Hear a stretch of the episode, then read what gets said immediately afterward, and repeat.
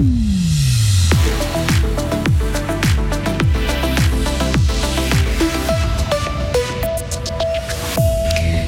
Se mobilise pour les sinistrés du séisme d'hier à la frontière turco-syrienne avec notamment des collectes. Les entreprises fribourgeoises en manque de personnel, mais elles répondent à la demande. Le Corso, nouvelle version bientôt à Fribourg et il ose la programmation en allemand et en suisse allemand. De demain à vendredi, conditions anticycloniques et bien ensoleillées, rare grisaille matinale. Sarah Camporini, bonjour. Bonjour Greg, bonjour à toutes et à tous. Plus de 5000 victimes et près de 25 millions de personnes directement ou indirectement impactées. Oui, c'est le bilan du séisme survenu hier matin à la frontière entre la Turquie et la Syrie.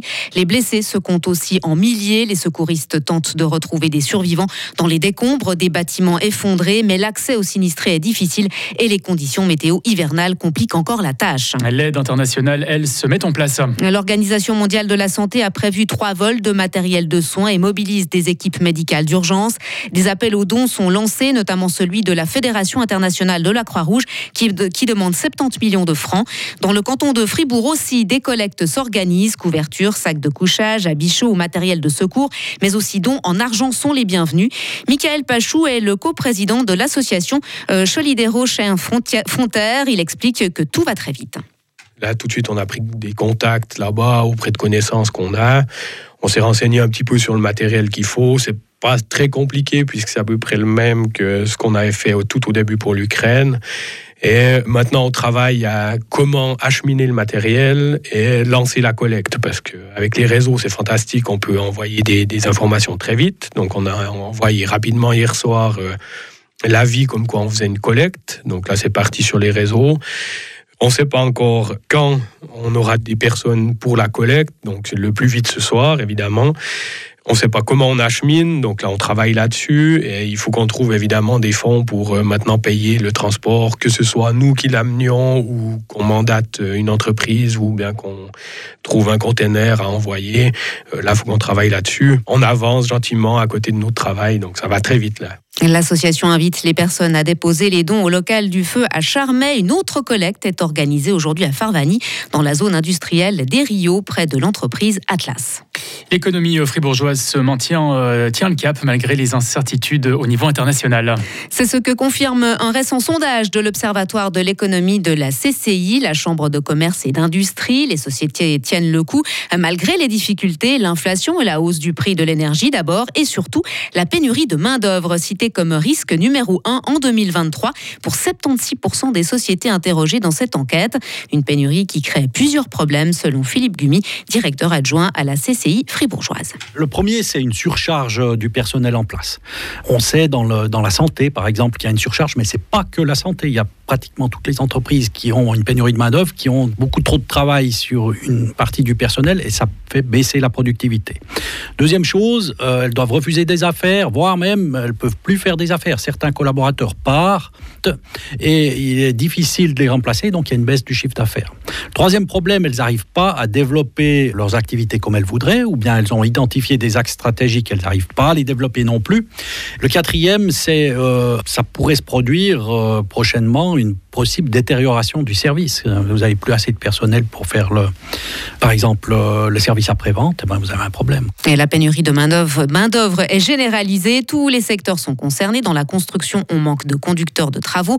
Dans la logistique, on manque de chauffeurs. Dans la restauration, on manque de cuisiniers et de serveurs. Et dans l'industrie, on manque de dessinateurs ou de polymécaniciens. Une pénurie de main-d'œuvre donc, mais dans le même temps, une légère hausse du taux de chômage. Oui, c'est le cas dans le canton de Fribourg, avec un taux de 2,4% de la population active en janvier, contre 2,3% le mois précédent. C'est aussi le cas au niveau suisse, avec un taux de 2,1% également en augmentation de 0,1 point. Et selon le service public de l'emploi fribourgeois, l'effet saisonnier explique en partie cette petite dégradation sur le marché du travail. Il a exprimé des remords au deuxième jour de son procès. L'agriculteur de Sorens, accusé d'avoir assassiné un père et son fils et dissimulé leur corps dans une fosse à Purin en mars 2020, a expliqué ce matin qu'il était en détresse. Il a aussi déclaré qu'il avait perdu ses moyens, qu'il n'avait pas fait les bons choix le soir du drame, qu'il s'était acharné sur ces personnes et que les victimes ne méritaient pas ça. Ce soir-là, l'agriculteur devait rendre une somme d'argent, 34 000 francs, aux deux hommes, somme qu'il avait déjà dépensée. L'homme de 33 ans risque la prison à vie. Le procès se poursuit cet après-midi et demain. La justice fribourgeoise devrait rendre son son verdict le 1er mars. Quelques cellules sur un coton-tige et votre vie peut basculer. c'est l'expérience que Christophe, un Bullois de 47 ans, a vécu le 13 janvier dernier. Ce vendredi-là, apparemment porte-bonheur, il a reçu les résultats du test ADN qu'il avait commandé en ligne et effectué chez lui quelques semaines plus tôt. De plus en plus de personnes font cette démarche pour connaître leurs origines ethniques ou retrouver des membres de leur famille sans forcément mesurer les conséquences de cette démarche. Claudine Burton-Jean Gros, professeure de sociologie à l'Université de Genève. Effectivement, on reçoit ça tout seul chez soi en devant comprendre, interpréter les données qui sont fournies. Et il y a différents types de données qui sont fournies, puisque de cette manière-là, certaines personnes ont découvert que finalement leur père n'était pas forcément la personne qu'elles pensaient. Mais il y a aussi un autre aspect de ces données génétiques qui renvoie à des questions de santé et à des risques de développer certaines maladies.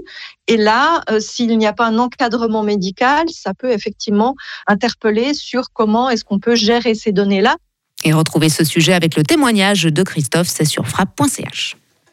Après les tests génétiques, la chirurgie du pied et de la cheville. Et il en sera en effet question dans notre tag du jour à 12h30. Un nouveau cabinet spécialisé dans le domaine s'est installé à la clinique générale Sainte-Anne au centre de Fribourg et pourrait devenir un centre de référence. À sa tête, deux fribourgeois jurassiens d'origine, dont le docteur Yves Vimin. Son interview au micro d'Isabelle Taylor, c'est dans une demi-heure. Et pour terminer, si on se faisait un petit cinéma. Et oui, et pourquoi pas au Corso, fermé depuis 2010. La salle obscure avait laissé la place au Shine, un bar à chicha qui a brûlé en 2020, mais un nouveau projet est en phase d'élaboration, des projections de films donc, mais pas seulement. Christian Stolet est l'un des instigateurs du projet Kino Corso. Il nous décrit une soirée type telle qu'il imagine dans ce lieu. La soirée commence déjà à midi. Je commence très tôt. On va ouvrir euh, les portes à midi, c'est-à-dire on donnera la possibilité au public de aller manger une pizza, voir un film à midi. On réfléchit à introduire un concept qui s'appelle Lunch Kino, qui est un concept qui marche très bien en Suisse alémanique. À midi, on peut, on peut arriver, on peut voir un film. Ensuite, pendant toute la journée, on peut boire un café, boire une bière, euh, se donner rendez-vous, être, être accroché derrière son ordinateur pour écrire son, son séminaire ou autre. Et puis, à, partir de 4 heures, il y aura, il y aura les, premières projections de films. il y aura une programmation tous les jours, de 4 heures jusqu'au soir, avec euh, le week-end également euh, des soirées DJ, des fêtes, des, lectures, des performances. Mais il faudra encore patienter. Le Kino Corso devrait ouvrir ses portes en septembre prochain. Retrouvez toute l'info sur frappe et frappe.ch.